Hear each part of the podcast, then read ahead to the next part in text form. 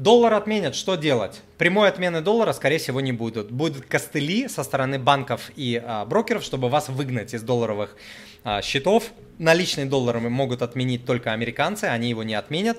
А в России могут только ограничить, постараться ограничить как-то его хожди, э, хождение, то, что вот как сейчас, да, положить доллары в банк можете, а снять не можете, это уже, а, это уже костыль, вот, но никто не отменял черный рынок, никто не отменял крипторынок а, и так далее, никто не отменял взаимообмены между людьми, наличный доллар живее всех живых, а, крепче всех крепких валют в мире, особенно сейчас, поэтому ничего по нему не изменилось, все хорошо.